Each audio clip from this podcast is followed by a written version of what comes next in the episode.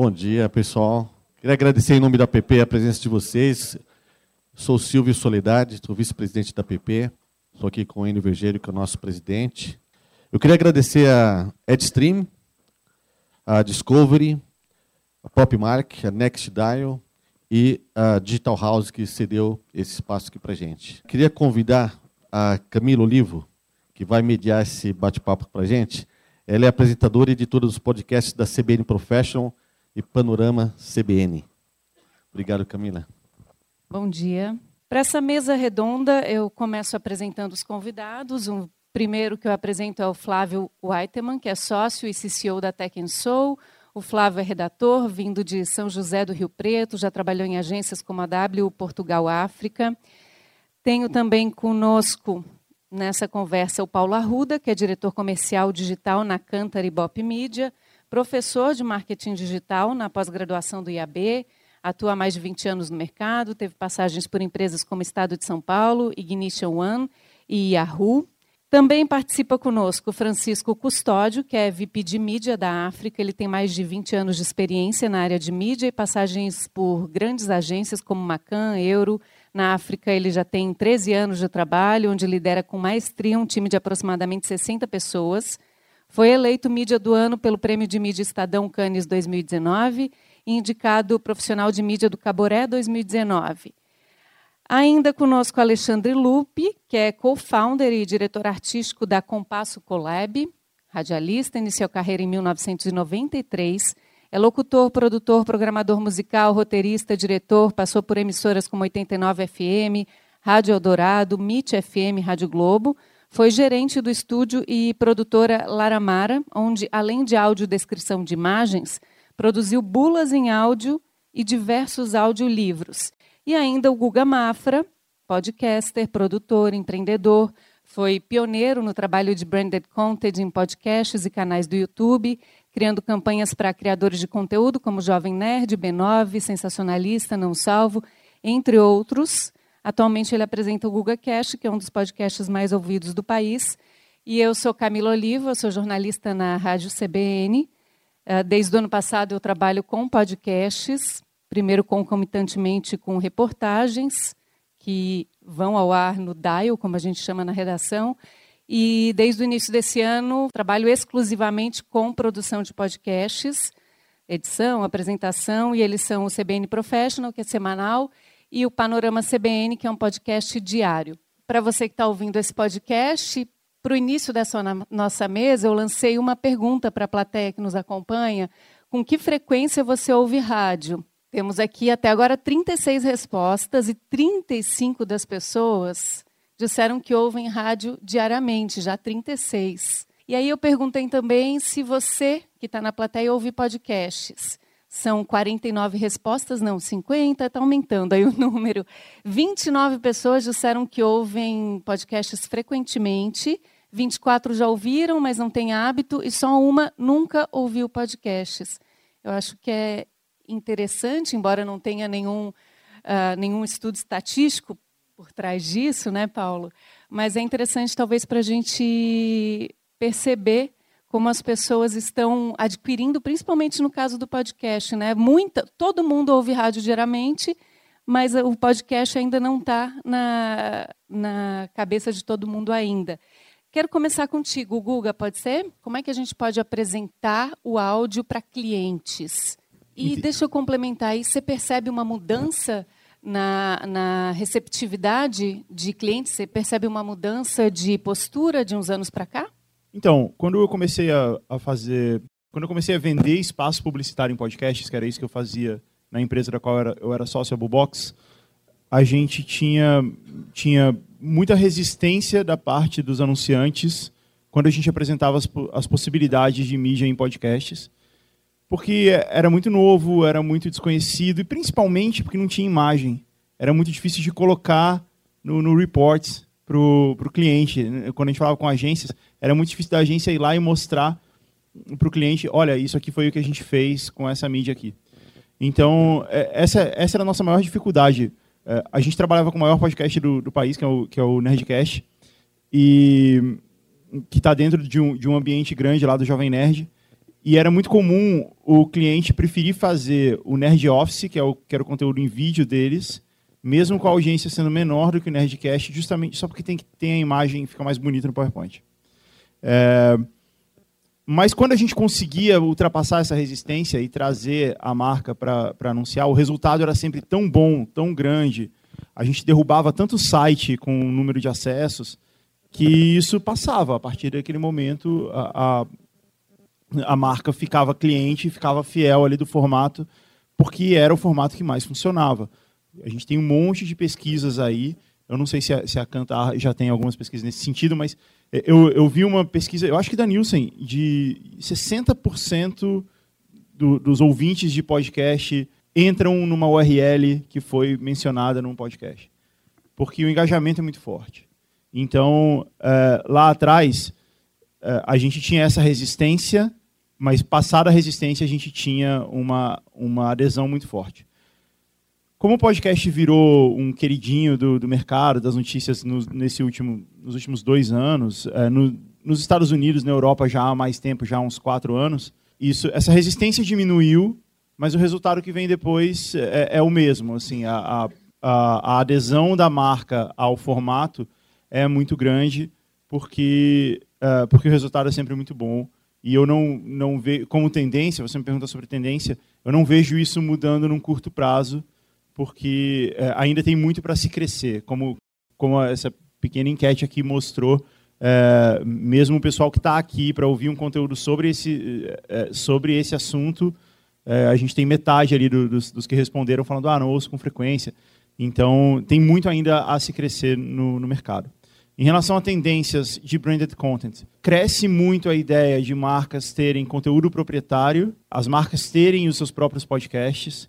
Eu tive recentemente no Canadá conversando com uma empresa muito legal de lá que eu acho que todo mundo devia dar uma olhada e estudar, que é a Pacific Content. Eles fazem conteúdo só para, eles só fazem podcasts para marcas, mas não é um jabazão. Eu, eu gosto de dar um exemplo que é o Hackable, que eles fazem para a McAfee, que é uma marca de, de antivírus, né? Então é, é, um podcast que mostra coisas que podem ser hackeáveis. Eu ouvi um episódio recentemente que eles hackearam um, um fax. E é muito legal, muito divertido de ouvir e a mensagem do, do anunciante ela ela tá ali ela, ela é clara ela não é velado entendeu? Ele não, não finge que não é um, um podcast marca etc mas ele traz um negócio muito grande eu acho que essa é a essência do branded content. Trazer algo muito muito importante para a audiência. Trazer uma informação muito legal um entretenimento muito legal que vai e, e aí sim a mensagem publicitária vem de carona e isso funciona muito bem e eu acho que essa, acho que em termos de branded content, essa é a tendência. E para finalizar, em termos de formato, como tendência também, é, uma coisa que aconteceu muito recentemente foi a Wondery, que é uma, é, é uma grande produtora de podcasts, é, lançou podcasts dublados, o que parece até meio estranho, mas funcionou um absurdo, assim, fez muito sucesso. Eles lançaram o Dr. Death, que é o Dr. Morte aqui no Brasil, é dublado igual uh, igual Discovery Home and Health, assim, com, com, aquela voz assim de sabe aquela dublagem é, feita é, simultânea ali que, que, fica um pouco fica um pouco característica, mas funciona, as pessoas ouvem, fez fez o maior sucesso. E audiodrama, true crime, todas essas coisas que estão acontecendo, que estão fazendo sucesso nos rankings agora, eu acho que ainda ainda devem continuar fazendo sucesso por muito tempo. Flávio, você apresentou o case muito legal da C6 e eu vi no teu portfólio que você tinha um case anterior da marca de roupas Coach, que lançou uma coleção no Spotify. Né? Cada, cada look equivalia a uma música, e a pessoa, quando ia no Spotify, via lá a fotinho. Você acha que áudio serve para qualquer tipo de marca ou não funciona às vezes? Nesse caso da Coach foi interessante, porque a brecha criativa que a gente achou foi assim, ah, um álbum no Spotify, ele tem um cover. Beleza. A gente imaginou 10, 12 músicas. E o que, que é um álbum de moda da Coach? Ele tinha 10, 12 looks, e com a Gisele, né, da Gisele Bündchen. Então a gente imaginou, bom, ótimo, a pessoa ouve, né? mas se a pessoa der uma olhada é, naquilo que ela está ouvindo, ou, ou no nome do arquivo, vai ter lá uma imagem. Então, poxa, vamos colocar esses. Vamos escolher 10, 12 músicas e escolher, pegar os 10, 12 looks da, da Coach com a Gisele, que é o lançamento, e vamos colocar lá. Foram mais sei lá, 6 milhões de, de, de views. Foi, foi um absurdo, foi um sucesso, na verdade. Em relação à sua pergunta, vou dar um exemplo. Eu tenho que fazer uma superprodução em filme. Uma superprodução em filme, onde eu mostre, por exemplo, a invasão, é, como o Orson Welles fez que, sobre a invasão marciana. É, se eu for fazer um filme daquele, já fizeram um filme daquele, dá, deve dar uns 30, 40 milhões de dólares para fazer no mínimo, né, em efeitos, uma produção. Mas eu no áudio eu consigo fazer com que todo mundo acredite nisso custo ridículo. É, é, possível e você vai acreditar, e você vai sentir, e você vai ficar emocionado com aquilo. A resposta é sim. O áudio, sim. O áudio é a, a base de tudo, sem dúvida nenhuma. Você concorda, Francisco? Dá para fazer qualquer campanha em áudio? Ah, eu acho que dá sim. É, é uma questão de, de adaptação. Tudo é possível desde que você tenha que aquilo converse com seus objetivos estratégicos, que seja aderente à plateia que você quer atingir. É, se você conseguir resolver essas duas coisas, é possível botar em qualquer lugar.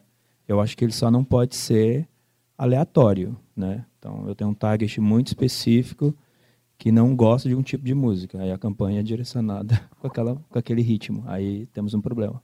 Lupe, tem muita gente, né? procurando vocês para fazer podcast. O podcast é o novo YouTube, então os, os youtubers são os novos podcasters, ou quem queria ser youtuber não quer mais ser, quer ser podcaster.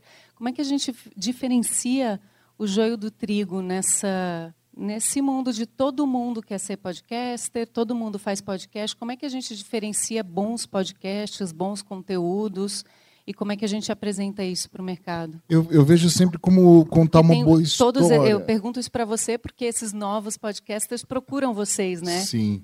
Procuram é. vocês é. para que vocês façam tudo, roteiro, edição. Eu lembro de uma frase que até compararam com o Equal MC Square, assim, que é todo mundo ou toda companhia ou todas as pessoas são conteúdos, né?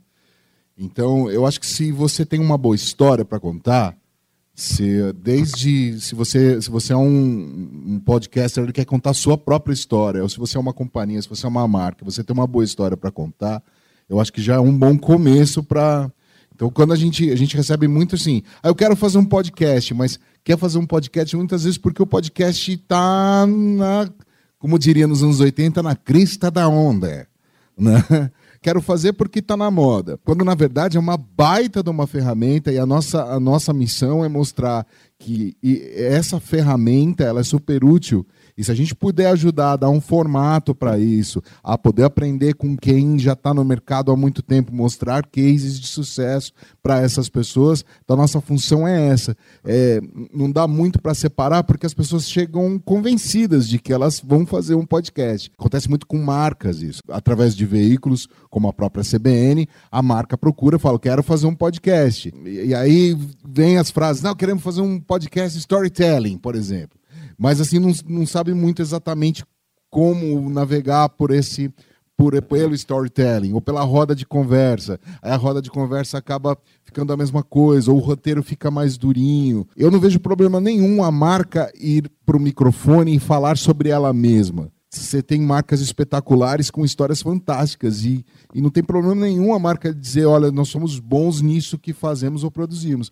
Mas eu acho que tem que ter um direcionamento aí, né? De dizer, ó, então vamos, vamos fazer o seguinte, vamos tentar contar uma boa história. Não dá muito para você dizer não. Não, não, não faz esse, esse, podcast que você não, não tem muito o que dizer. Não, não dá para você fazer assim. Mas acho que dá para você ajudar a achar um caminho. Francisco, você concordou com algumas falas do Lupe aí? É, eu acho que é uma, é uma boa história e eu acho que o cuidado também que tem que se ter é que é um mercado em expansão, né? Então tem que tomar cuidado. Obviamente que quando as coisas começam a caminhar sem propósito, as marcas é, é, automaticamente começam a, a, a, abandonar esse nicho da história, mas eu acho que para o produto é muito ruim. Então acho que é importante sim que os podcasts tenham conteúdos interessantes que vão, que vão gerar audiência, que vão gerar engajamento, que vão gerar engajamento, engajamento das pessoas e também das marcas, mas que eles não sejam criados de uma forma aleatória, simplesmente para ter uma pessoa X ter uma, ter uma plataforma digital, ter uma voz no, no digital, que ele realmente é, é, tem um conteúdo que faça algum tipo de sentido para a vida das pessoas. Guga, já apareceu para você alguma marca assim querendo, ah, quero estar no podcast, ponto. Mas não, não tinha talvez uma boa história, não tinha noção de como contar uma boa história, e você direcionou, você disse não, como foi? Já aconteceu, ao longo desses quase 10 anos, já aconteceu várias vezes, mesmo antes de ter toda essa atenção voltada para o formato.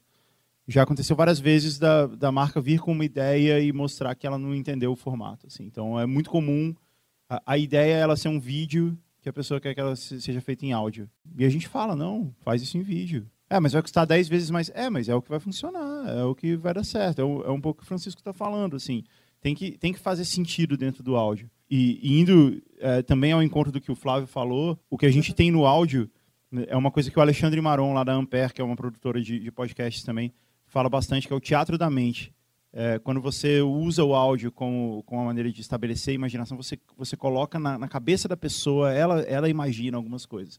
Então dá para você usar o áudio como, como esse é, incentivo, como esse gatilho de, de imagens, esse gatilho de sensações, mas tem que fazer sentido, tem que, tem que ser, tem que dar certo, tem, tem que ter a ver. O, o que é importante quando você vai fazer um podcast é, é que o áudio seja suficiente na, naquela história. Ele, você usa todas essas características que ele tem, mas ele tem que ser suficiente. Não pode dar, dar a sensação de que você está é, ouvindo um filme, sabe? Ainda mais quando a gente fala de grandes marcas, não faz sentido, eles têm dinheiro para fazer isso.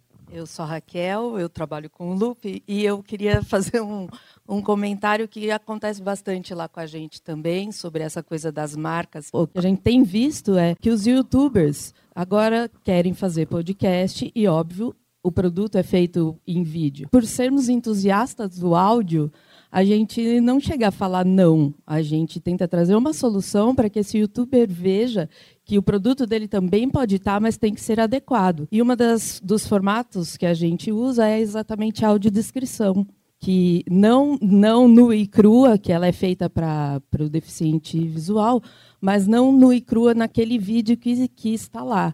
Mas, às vezes, técnica da audiodescrição, de descrever algumas imagens, já é uma ajuda para que o canal do YouTube seja também um podcast. E, e a gente está vendo uma onda inversa dos youtubers fazendo pod, querendo. o pessoal que começou querendo um podcast, um, um YouTube, um canal do YouTube, indo para o podcast e usando o YouTube como ativação, exatamente por, por, pelo lado, talvez, aí saudosista mesmo, mas eu acho o áudio encantador, né? É, vocês acham que o, o podcast é realmente algo só novo ou eu que sou antiga adoradora de rádio, para mim os podcasts são os programas de rádio que eu sempre ouvi sendo ou sendo ouvido em uma outra plataforma. Eu queria saber da opinião de vocês se vocês veem muita diferença entre os entre os, os áudios, não o formato, porque sempre tem. Podcast é novo ou veio para ficar para sempre, eternamente?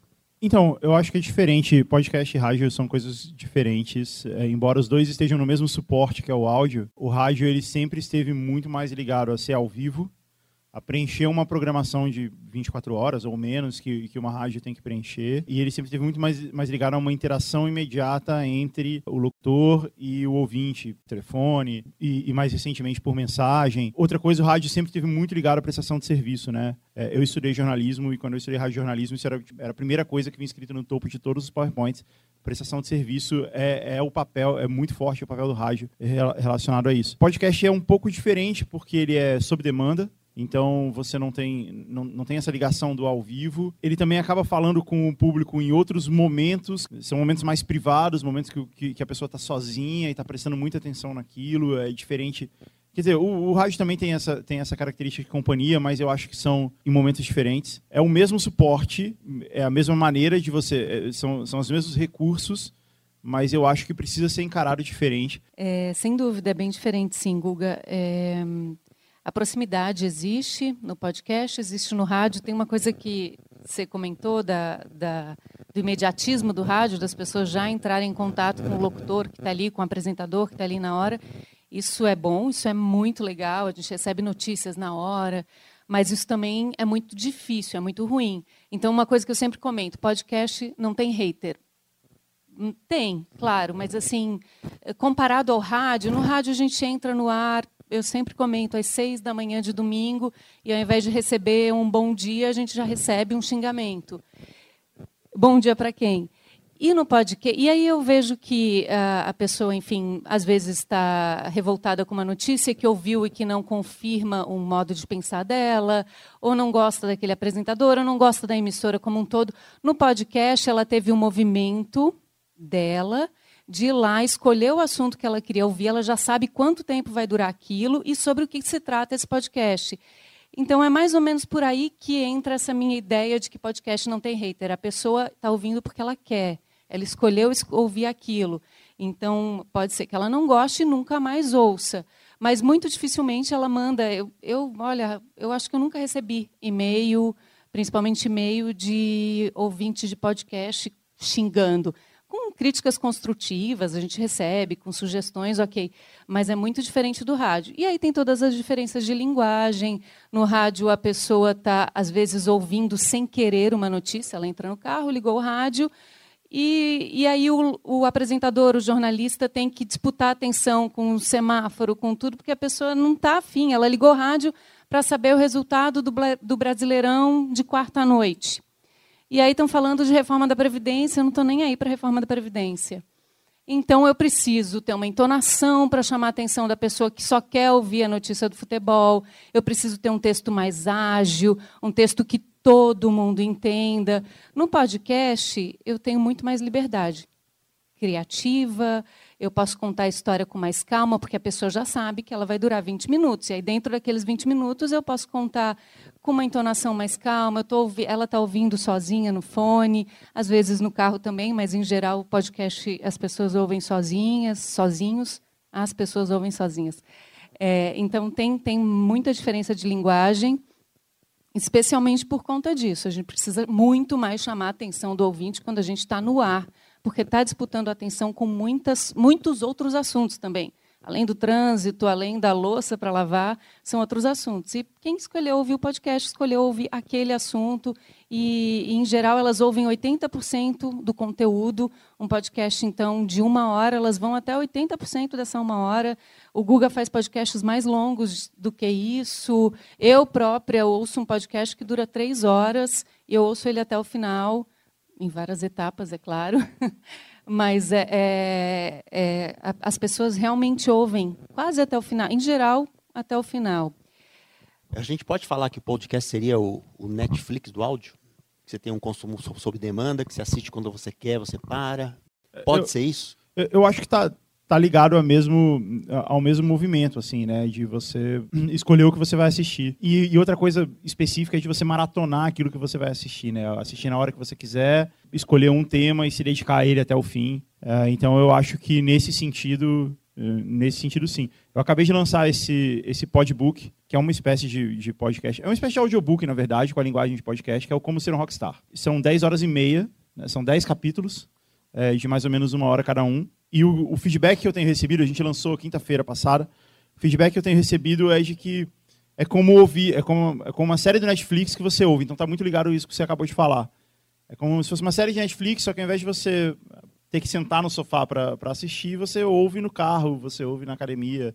É, essa é a ligação que, que as pessoas estão tendo com o conteúdo. Então, eu acho que tem, tem, tem bastante a ver. E a gente está dentro de uma plataforma, que é a Storytel, que é como o Netflix também. Você paga uma mensalidade e você tem acesso a todo o conteúdo, a todo o acervo de audiobooks que eles têm lá. Então, eu acho que sim, eu acho que a comparação é, justa, é válida e eu acho que está dentro do mesmo movimento. É, a outra questão é, como eu estava falando de, de de desenvolvimento tecnológico. A gente está vivendo uma época em que a interação humano-máquina ela tem se dado muito mais por áudio, ela tem se dado muito mais é, sem a tela, né, sem você precisar enxergar alguma coisa. Porque se evoluiu a capacidade de você falar com a máquina, ao invés de você ter que digitar, de você ter que tocar na tela para ela entender o que você quer imputar ali, você fala e ela entende. Então eu acho que isso é, leva a um crescimento também uh, do uso dos podcasts como um todo. Eu acho que, o, sobre sua pergunta, o 5G vai ser algo disruptivo da nossa relação com a tecnologia. Ele vai ser um, um, um novo paradigma na tecnologia para todas as mídias, para todas as máquinas falando com a gente. E é um mundo que a gente nem imagina como seja, mas realmente, com a chegada do 5G, eu acho que vai mudar todos os modelos de comunicação entre homem e máquina próximo ano, daqui dois anos talvez. Aproveitando, Camila, eu queria te fazer uma pergunta. Vocês são a maior plataforma de comunicação, de produção de conteúdo, e quando você faz um movimento de podcast, realmente você amplifica e você meio que consolida o modelo podcast no mercado de comunicação. Não sei o que você pode falar, mas assim, a gente tem visto que acho que depois que vocês fizeram esse movimento, realmente o mercado se consolidou e todo mundo fala hoje, está mais natural a palavra podcast. Você podia falar um pouco como foi esse movimento da Globo ou da Rádio Globo, etc? Sobre o movimento da Globo, eu, eu, a gente não tenho muito como contribuir, porque ele foi um movimento separado do movimento da CBN, que já era mais antigo. Por exemplo, o podcast que eu faço, o CBN Professional, ele tem três anos. É, a Globo começou a fazer podcasts agora, há quatro meses, mais ou menos. Então, a gente já tinha um movimento. É, foi o primeiro, esse que eu faço, há três anos, o primeiro podcast. E ele surgiu como uma parceria com a HSM surgiu como um projeto de parceria mesmo, vamos tentar.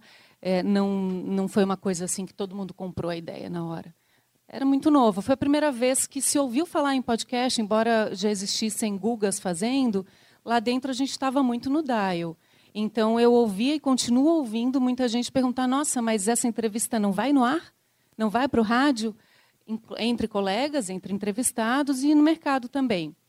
Então, começou há três anos, esse movimento é, foi um movimento demorado, lento. Eu digo que ele deslanchou em 2019, quando a rádio, ele come, ano passado, 2018, começou a fazer uma ideia de podcast diário, inspirado num podcast que é uma referência para os jornalistas, que se chama The Daily, que é um podcast, uma referência no mercado, na verdade. Um podcast produzido, não sei se todos conhecem, pelo The New York Times, o jornal norte-americano, eles começaram a fazer um podcast diário com bastidores, trazendo, ampliando uma notícia, trazendo o repórter que fez aquela notícia para contar um pouquinho mais das histórias, dos bastidores, do que tem por trás. Eventualmente eles chamam especialistas também para ampliar aquele conteúdo, isso todos os dias.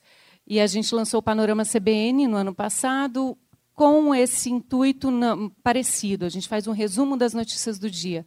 De lá para cá, o Panorama CBN ganhou uma segunda edição, então ele é lançado de manhã é lançado à noite, então ele tem o resumo do que aconteceu naquele dia e para quem quiser saber o que vai acontecer, de manhã tem um outro. Foi lançado Vozes também, podcast recentemente ganhou um dos principais prêmios de jornalismo, um dos mais reconhecidos, o mais reconhecido na área de direitos humanos, que é o prêmio Vladimir Herzog de jornalismo. Foi o primeiro podcast a ganhar um prêmio de jornalismo.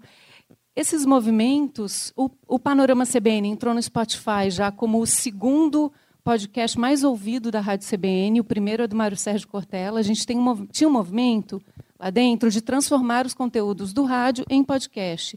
Simplesmente dar opção para o ouvinte. Você não, não, não pode ouvir às 6h45 da manhã, então você ouve a hora que você quiser, mas o conteúdo que foi feito primeiro para o rádio. E ele era transformado em podcast. Então, Panorama CBN já existia os jornais da CBN em formato de podcast. Jornal da CBN da manhã com Milton Jung tem lá o resumão dele em podcast. Quando o Spotify, quando a gente entrou no Spotify, o panorama subiu para o segundo mais baixado, perdendo para o Mário Sérgio Cortella, que é um fenômeno de audiência, que é nesse, nesse modelo de transformar conteúdo do ar em podcast. E aí a gente percebe que já existia um podcast de notícias da CBN mas as pessoas preferiram ouvir um conteúdo que é feito para podcast. O panorama ele não vai no ar, ele vai só para as plataformas de podcast. Esses movimentos vão criando uma cultura dentro de uma rádio, os jornalistas vão mudando seus pontos de vista. No New York Times virou um fenômeno, os, repórteres se oferecem para gravar entrevista. Os repórteres querem gravar o The Daily, querem contar como é que foi a história. Na CBN é devagarzinho, a princípio um repórter quer entrar no ar. A princípio, o repórter quer estar ali contando a notícia ao vivo, na hora.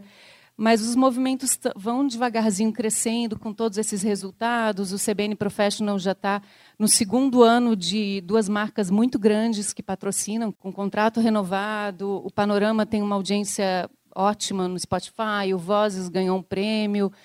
A gente está produzindo muito branded content. Então, os na verdade, os resultados é que estão trazendo essa cultura lá dentro porque a gente nasceu como uma rádio de notícia ao vivo. Essa, na verdade, essa é a vibe da redação.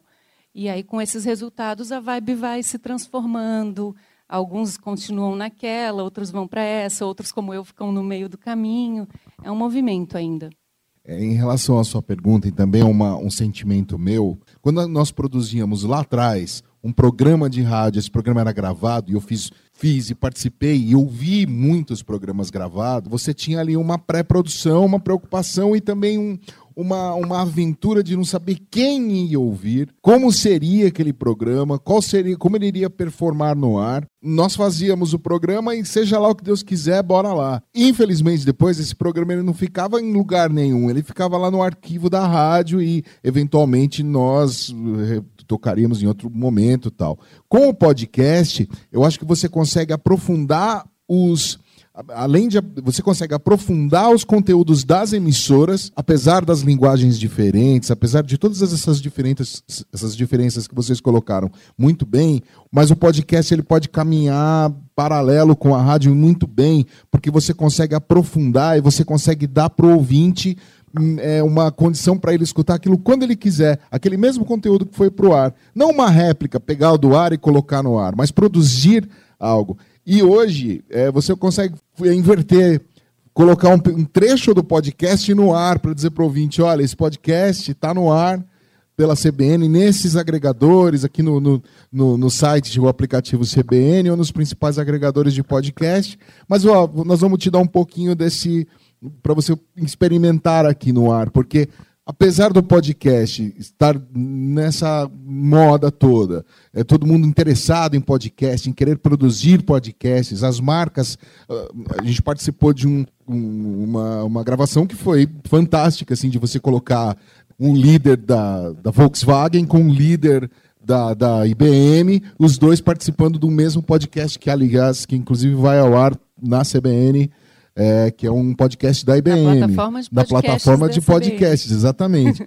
então, assim, é fantástico você reunir essas, essas duas grandes pessoas para falar sobre grandes uh, grandes histórias, enfim. E você poder dar para o ouvinte, também ajudar o ouvinte a ter a cultura do podcast, quando você usa o veículo para mostrar um pedacinho do podcast. E não fica simplesmente, vai lá no meu podcast que eu estou lá, e as pessoas ainda não sabem direito aonde encontrar esse podcast, apesar do crescimento desse crescimento imenso uh, de audiência que os podcasts tiveram nesses últimos anos, principalmente 2018 e 2019. Né? Deixa eu fazer um salto aqui na, nos assuntos, é, Francisco. O que, que vem com os smart speakers? A Amazon chegou em português, agora esse ano no Brasil, com a Alexa. O que, que isso traz para vocês em agência como possibilidades de tratar, de lidar com novos formatos? O que revolução vai vir com os smart speakers? É, a popularização, que... né? Porque é, eles já existem. Uh -huh. É, na verdade, eles existem, é, sim, talvez é um número maior fora do Brasil, mas aqui ainda é um número muito, muito restrito, né? É, de novo, acho que a questão do 5G vai ajudar na, na, na popularização dessa, dessa plataforma. É, eu acho que é, as agências e as marcas têm muito, muita coisa a construir nesse, nesse sentido. O que a gente vai ver aí, aprender, é hoje é, uma, é um universo muito pequeno, que do ponto de vista de, de, de comunicação, ninguém está olhando muito para isso no Brasil. A gente viu em Cannes esse ano que teve o, o, Grand Prix de áudio, foi inclusive uma, uma solução, é, se não me engano, para a Sony é, já usando, usando esse tipo de inteligência, é, esse tipo de, de, de, plataforma. Mas no Brasil ainda é muito, é muito tímido. Eu acho que na hora que ele começa a ganhar escala, é, vai virar um, um, negócio extremamente relevante para as marcas. É uma conexão muito direta ali no, no, no, ambiente.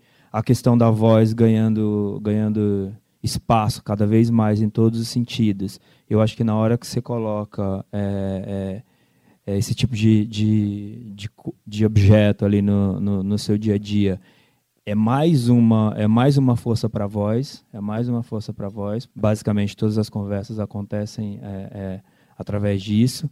Então é, respondendo mais diretamente essa pergunta eu acho eu acho que tem um caminho longo aí é, de grande abrangência, de grandes oportunidades para as marcas, que ele vai ser trilhado e, e, e desenvolvido conforme a plataforma ganhe é, abrangência no, no, mercado brasileiro.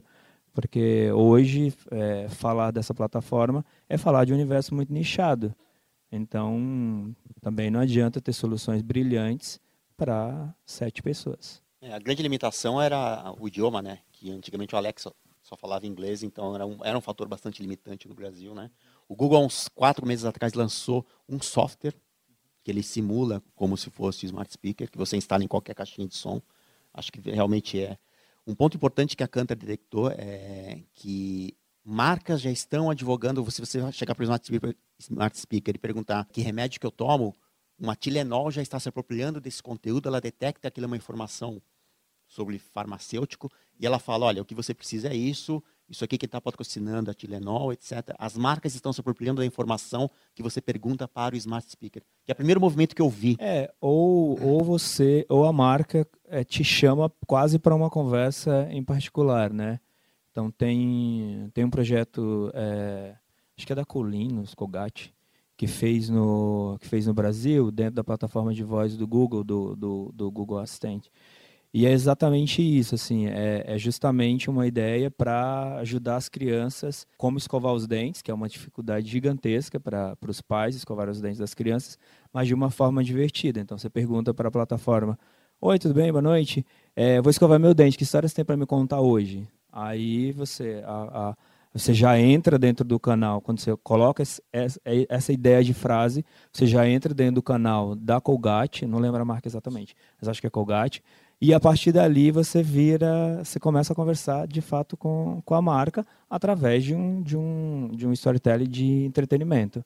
Mas acho que essa é uma das formas que, que as marcas têm que começar a, a percorrer ali dentro, entendeu? De que não seja de uma forma simplesmente só de só estritamente comercial ou através de spots, umas coisas mais comerciais mesmo. É, em relação a marcas, e aí eu adorei seu case, mas eu queria entender se vocês pensaram uma música em português para passar melhor mens a mensagem de missão, valores. Pareceu meio esquisito isso, sem inglês, mas é um público jovem. Então, só para entender qual foi o raciocínio de vocês nesse sentido. Olha, em português passou sim, passou pela cabeça fazer, mas eu acho que para a gente mostrar aquilo que a gente queria, para a gente alcançar os objetivos estabelecidos de posicionamento, nos pareceu muito mais, principalmente para os jovens, nos pareceu muito mais pertinente dessa forma. Foi mais compatível com o público. O público é, do C6 ele está muito mais é, eu acho que quem pode falar bem isso é o próprio C6, mas ele é mais abrangente do que esse público. Porém, existe na curva de Rhodes, na, no marketing, existe os early adopters. E você precisa dos early adopters para você acontecer, mesmo num público mais sênior como a gente. É, então, faz parte do movimento da marca, isso não.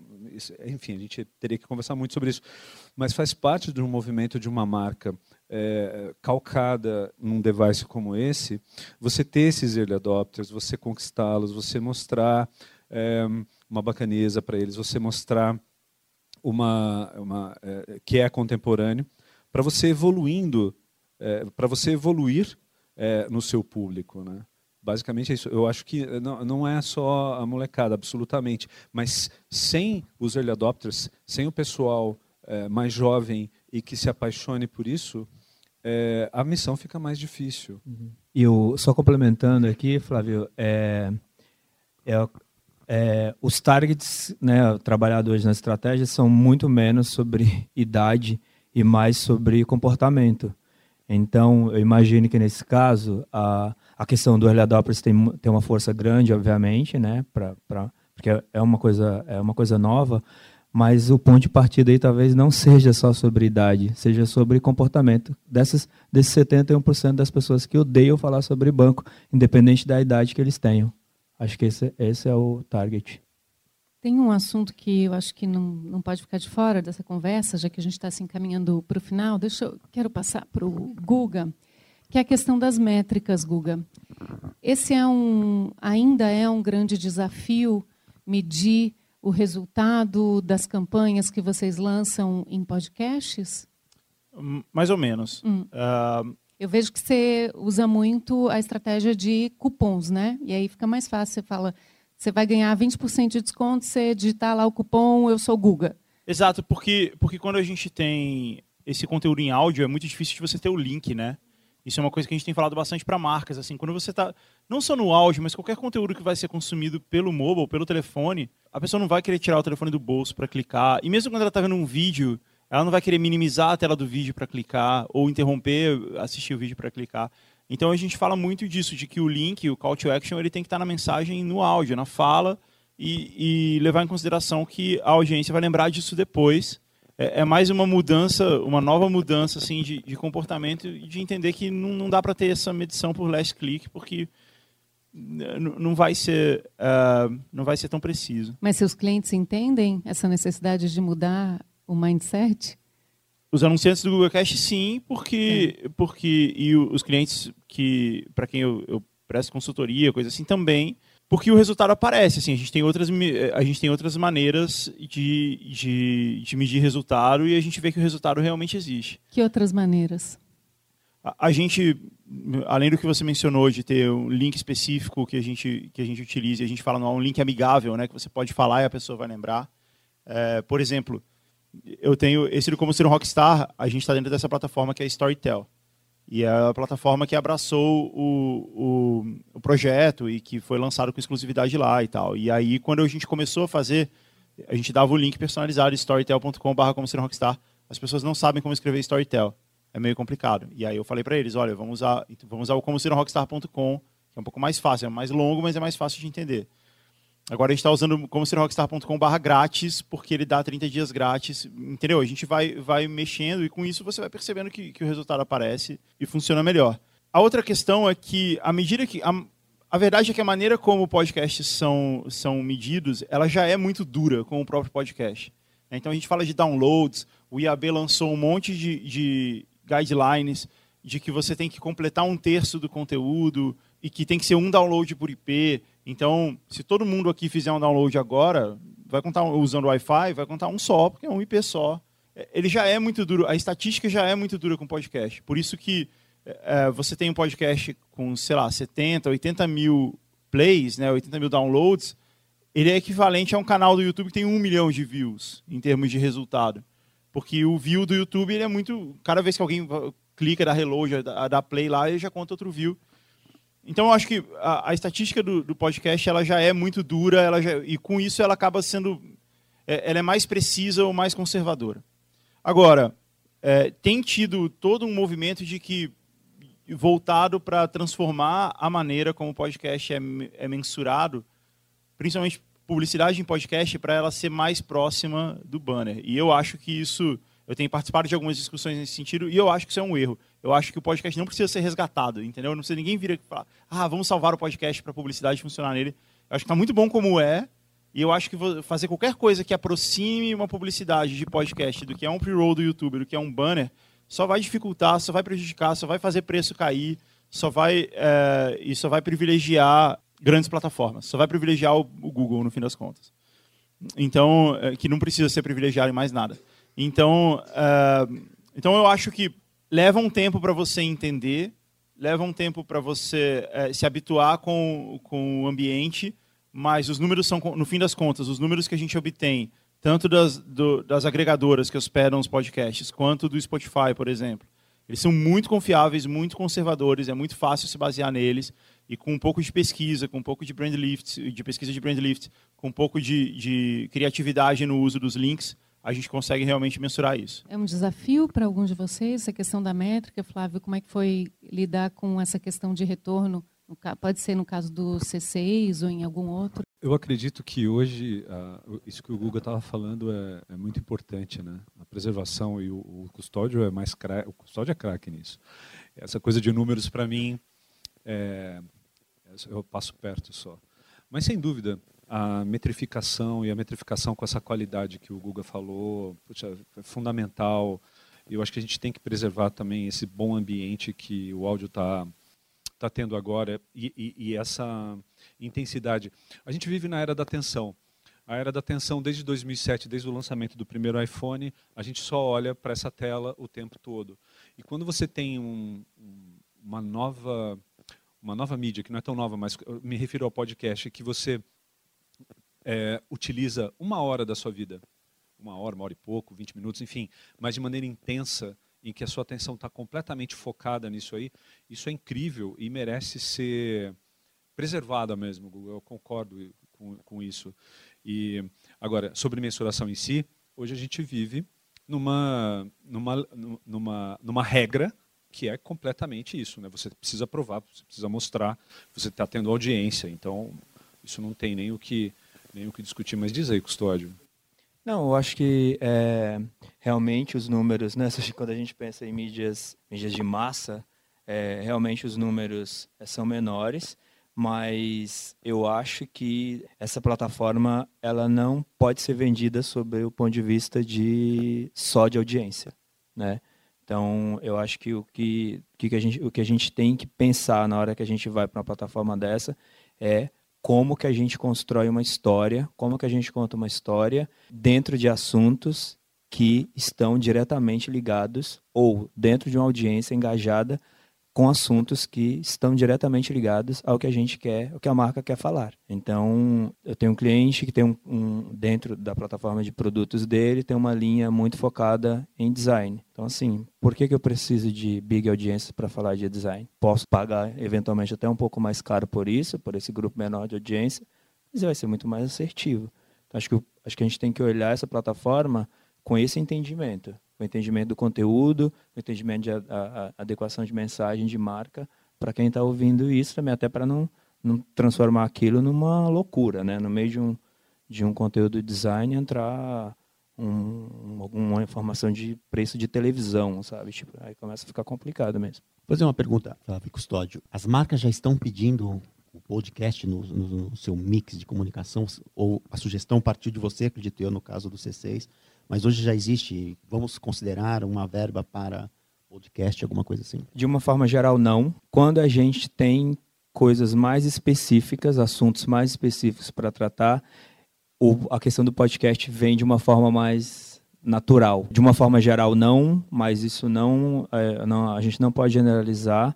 É, esse ano mesmo a gente fez dois, dois projetos lá na África para dois clientes diferentes. É, foi só em podcast e numa plataforma foi com um player que tem vários outros canais, tem audiências muito maiores, inclusive em outras plataformas, e a gente escolheu o podcast justamente por esse, por esse conceito. É, a semana passada eu estava no Rio, fiquei até, até surpreso, porque também estava falando com outro cliente lá, e o próprio cliente falou: é, e se a gente começasse a construir isso é, na plataforma podcast?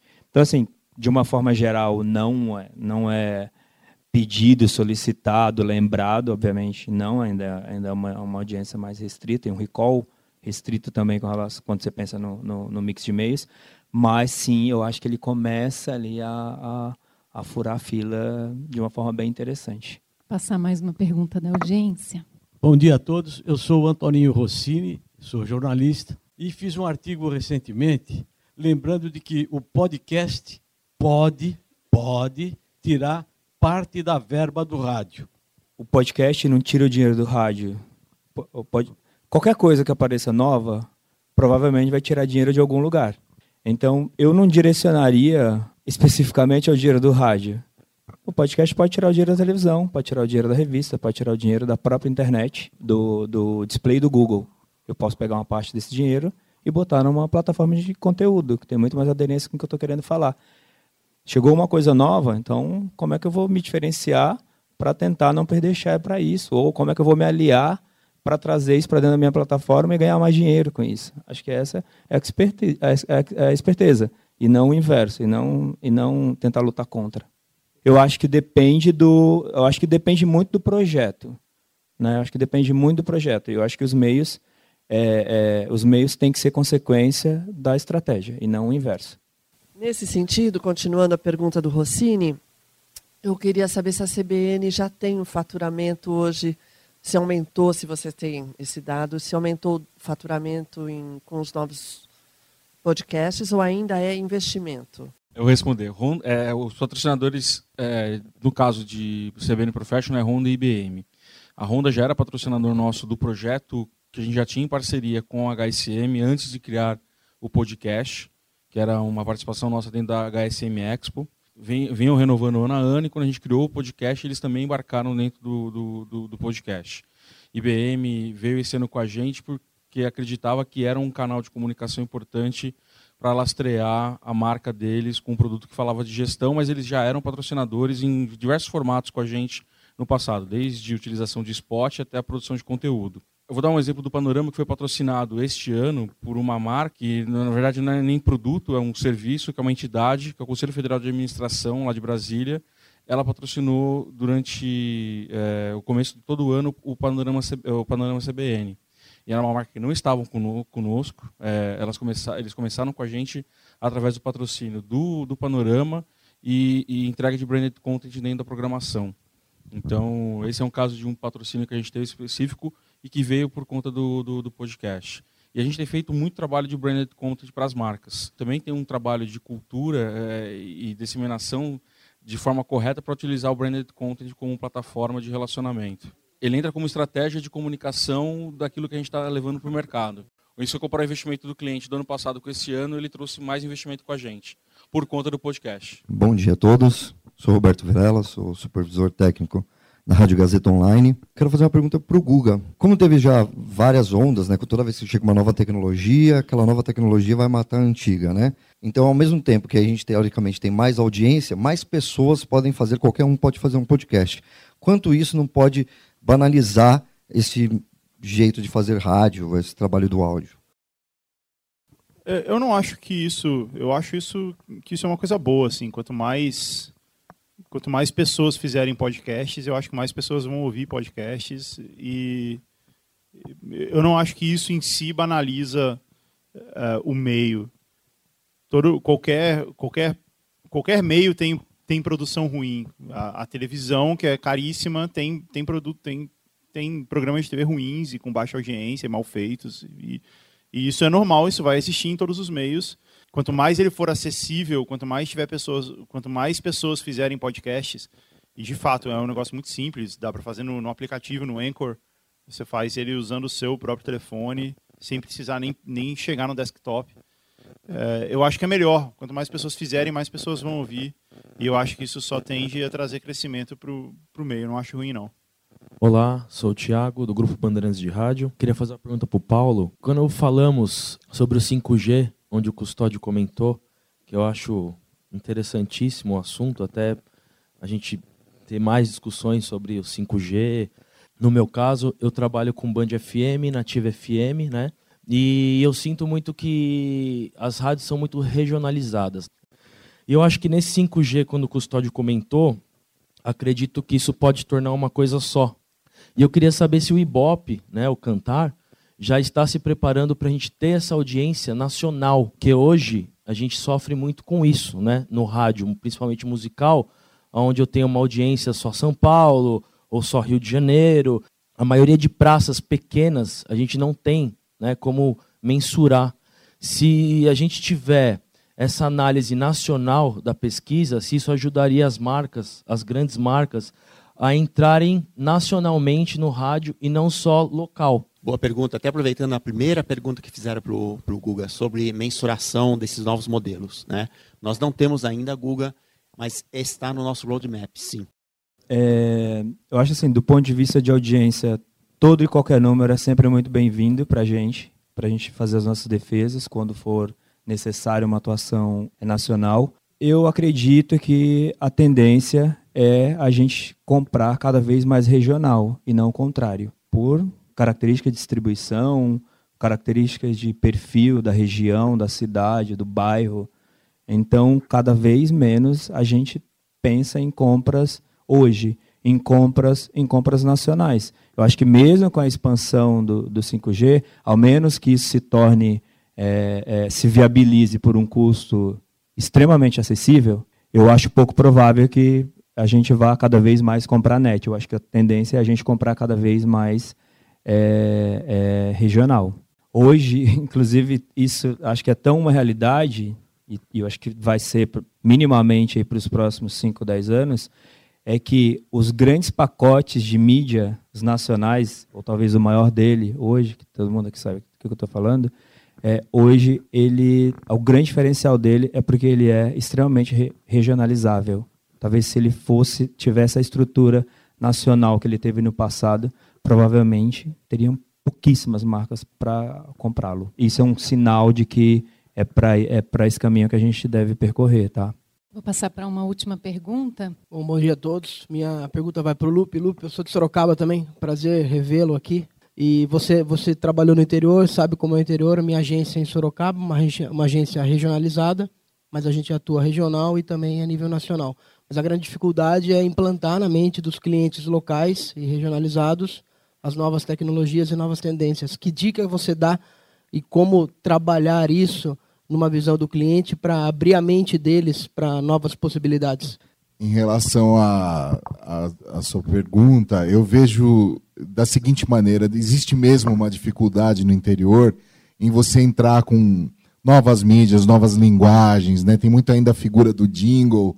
Às vezes tem break de rádio que tem, toca mais música do que na programação normal da emissora.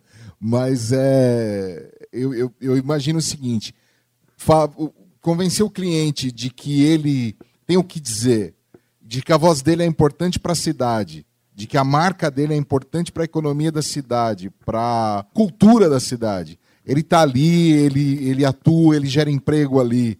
Então, se, quanto mais ele conseguir criar um, um conteúdo da sua, do seu próprio, seja da padaria, seja da, da loja de perfumes, seja. Tinha, tem muita coisa de parecer com São Paulo, né? parecer com o Rio, querer, ou então aquela, aquela um pouco daquela coisa de se sentir, ah, nós somos aqui do interior, ninguém liga para nós mesmo, vamos ficar assim. E, e não é. Então acho que se você consegue colocar na, no mindset, fazer com que o mindset do comerciante da região mude, no sentido de dizer, opa, eu faço parte disso aqui, eu estou inserido na cultura da minha cidade e estou aqui ajudando com a minha propaganda também a movimentar a economia do lugar. Você tem um açougue, mas seu açougue é importante para a gente. Você tem uma loja de roupas, mas sua loja de roupa é importante para a gente. Isso é a minha visão e é como a gente costuma fazer também quando a gente é, prepara conteúdo para o interior. Então, olha como isso impacta, é fazer se sentir importante. Pelo menos é a maneira como eu, eu vejo. Perfeito. Bom, o assunto não acabou, mas a nossa conversa sim. É, eu agradeço o Guga Mafra, podcaster, produtor, empreendedor. Obrigada, Guga. Também participou aqui conosco o Alexandre Lupe, Lupe, co-founder e diretor artístico da Compasso Colab, o Francisco Custódio, VP de mídia da África, o Paulo Arruda, diretor comercial digital na Cantar Bop Media, e o Flávio Whiteman, sócio e CCO da Tech Soul. Obrigada pela presença de todos vocês, obrigada pela participação da plateia também. Bom dia. Queria agradecer mais uma vez a presença de vocês, em especial aos nossos apoiadores, a Edstream, a Discovery, Propmark, a NextDial, que está viabilizando a transmissão, a retransmissão via rede social, e a Digital House, que cedeu esse espaço aqui para a gente. Tá? Muito obrigado e vamos aguardar vocês no próximo evento que a gente for realizar, tá bom? Tá.